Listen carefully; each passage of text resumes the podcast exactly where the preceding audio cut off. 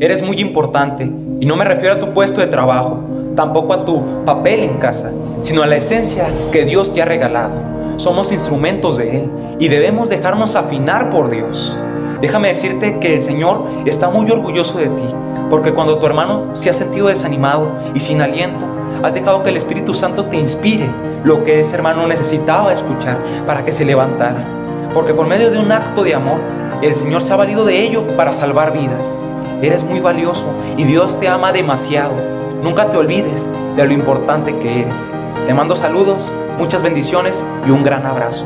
Dios te bendiga siempre a ti y a tu familia.